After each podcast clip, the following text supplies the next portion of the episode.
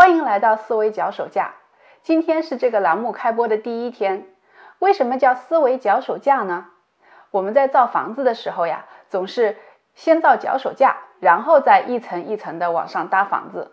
那我呢，就是一个喜欢为思维的建构搭建脚手架的人。今天我要聊的话题是高阶思维能力。去年啊，有一部非常火的电影《哪吒之魔童降世》，我相信很多人都看过。我们看完电影之后，经常会互相聊一下。哎，你觉得这个电影怎么样呀？你喜欢里面的哪个人人物呀？我觉得这个电影实在是太燃了，哪吒和敖丙 CP 实在是太萌了。我们日常的讨论常常会停留在这样一种情感抒发的层次。可是啊，稍微换一个角度，就算是讨论电影这样的小事情，也可以成为培养高阶思维的好机会。什么是高阶思维能力？高阶思维英文叫做 Higher Order Thinking，简称叫做 HOT，H-O-T。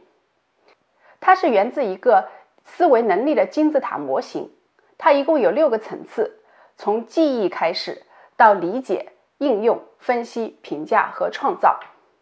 那这个思维金字塔模型啊，要追溯到一个叫本杰明·布鲁姆的人，他原来是芝加哥大学的一位心理学教授，现在已经去世了。在一九五六年的时候，他带领他的团队提出了一个认知领域的教育目标层次分类，后来简称为布鲁姆分类。那布鲁姆分类提出来之后呀，在北美教育领域影响非常广泛，可以说是教育工作者的必备工具。就举个例子来说吧，你看我们的中小学校园里面、教室里面，你看那些墙面布置一般都是什么呀？比如说都是贴一些标语之类的，啊，团结、勤奋、活泼、上进，或者说贴一些名人的画像，比如说大思想家、大科学家牛顿、爱因斯坦之类的。就好像说啊，我们让学生看看这些标语，看看这些名人，就可以让他们成为大思想家、大科学家。但是你要到北美的中小学的教室里面去看一下的话，就会看到很不一番、很不一般的一番景象。比如说，他们的墙面上花花绿绿贴满了各种各样的招贴，那这些招贴都是非常细节、五花八门的事情。比如说，小朋友之间应该怎么样互相说话呀？啊，个人物品应该怎么样摆放呀？当然还有很多这些招贴就是关于布鲁姆分类的。从这里面也可以看出中西教育的一个很有意思的差异，就是说我们的教育经常是喜欢用理想啊，用模范来激励人，但是不大注重实际操作；而西方人的教育呢，就跟他们在其他领域的呃风格是一样的，非常注重实际，非常注重实际操作。那这也是我在我的节目里面想要达到的目标，叫 make thinking operational。把思维可操作化，所以我的口号是：可操作的思考，有方法的学习。我们学习的目标是两个阶段，第一是知识的留存，第二是知识的迁移。那留存就是记住嘛，这一点我们中国的学生最在行了。迁移的话，就不仅仅是记住，而且能够把知识应用到新的环境中去，解决新的问题。那迁移就不仅要求记忆这个层次的加入，而且要求其他各个层级能力的加入。那一般来说，把布鲁姆分类后面的五个层级的能力称为高阶思维能力。当然，还有另外一种说法是把最上面的三层，也就是说分析、评价和创造，称为高阶思维能力。不管怎么说吧，高阶思维就是跟。简单的记忆相对应的那些更加复杂的思考能力。那么具体怎么样来培养高阶思维能力？我不是说要把思维可操作化吗？谈到具体操作呀，就要对这些各个层级的能力进行细分。其实布鲁姆分类最值得琢磨的就是它每个能能力层级下面的关键词，因为那些关键词给我们提供了实际操作的指南。比如说，就回到哪吒这部电影，我们的讨论怎么样可以促进高阶思维的发展呢？首先看理解这个层面，比如说什么样的问题可以促进理解？我们可以提这样的问题：你觉得这个电影想要表达什么呀？这个是针对总结。你觉得电影中哪些地方体现了哪吒对于天命的反叛？这个是针对举例。你觉得哪吒的性格是怎么形成的呢？那这个是要求解释。你看，总结、举例、解释，这些就是理解这个层次下面的关键词。那在布鲁姆分类里面，理解还是真还是比较浅层次的理解。比如我们学生在学习语言类学科的时候，会做经常遇的一类遇到的一类考题是阅读理解，对吧？比如总结个中心思想啊，那这个就是在这个层面上面讲的。接下来再来说应用，我们的知识里面有一类叫做程序性知识，就是告诉我们怎么样去做一件事情的。所谓外行看热闹，内行看门道，那这个门道就是现象背后的套路，也就是程序性知识。那应用呢，就是要去应用程序性知识。比如说回到哪吒这个电影，我们就可以结合电影制作的程序性知识来来入手。我相信很多人看这个电影的时候啊，有这么一个感觉，简直是全程精彩，尿点全无。我都可以想象编剧在幕后得意的想，要的就是你这个效果。那我在豆豆瓣上看到一个影评啊，就很有意思，他就说。这个其实是遵循了以前香港商业电影制作的一个叫做九本剧作法的。它什么意思呢？就是说把一本九十分钟的电影分成九个部分，那每个部分十分钟之内呢，一定要保证有商业元素的密集，比如说要有搞笑啦、煽情啦，或者其他一些刺激感官的东西。那这样的话，就可以把观众紧紧的攥住攥住屏幕之前。你看。你的尿点全无也是全部被设计出来的。不过作为商业电影嘛，要吸引观众的兴趣，这一点无可厚非。但是运用套路也有高下之分哦。比如说，我就看到很多人吐槽说，这个电影里面杂糅进了太多的元素，什么周星驰的无厘头，什么方言，或者运用很多的网络段子等等。那这些元素的杂糅在一起啊，可能会带来一个负面的影响。就是忽略了人物的塑造和故事情节的逻辑性。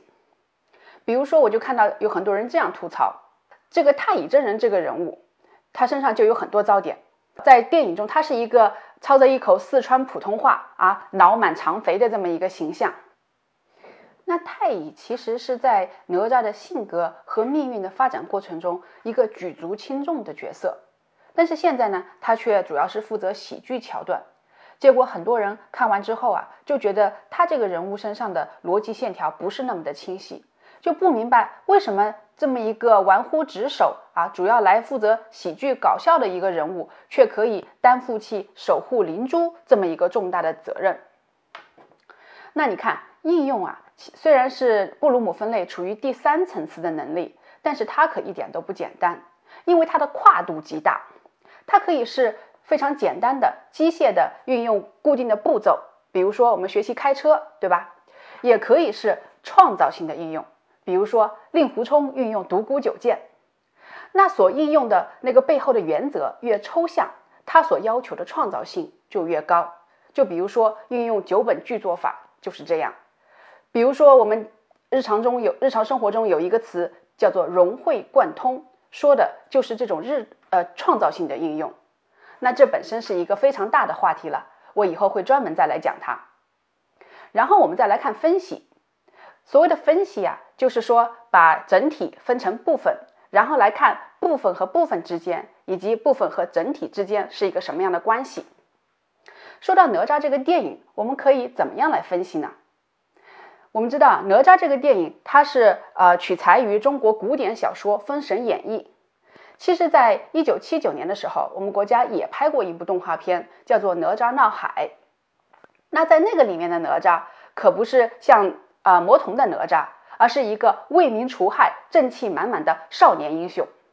那在他那个电影里面，哪吒所要反抗的是要吃童男童女的龙王，以及他那个屈服于这种恶势力的老爹李靖。那最后，他因为得不到他老爹的理解嘛。就愤而拔剑自刎，所谓的削骨还父，割肉还母。那么新版本的哪吒和七九年的哪吒在反抗这个主题上面的本质区别是什么呢？讲到本质区别啊，这就是一种典型的区典型的分析，叫做区分。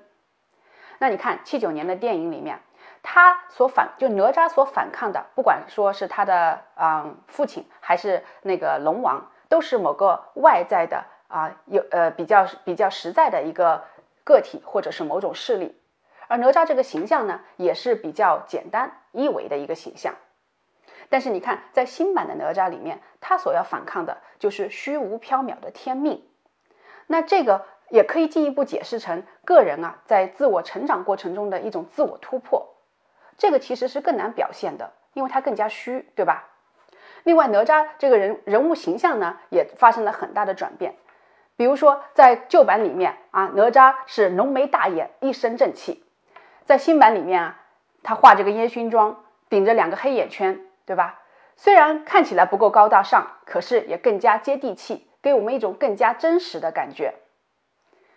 那分析呀，往往是评价的前奏。我们从这样的分析当当中可以得出什么样的评价呢？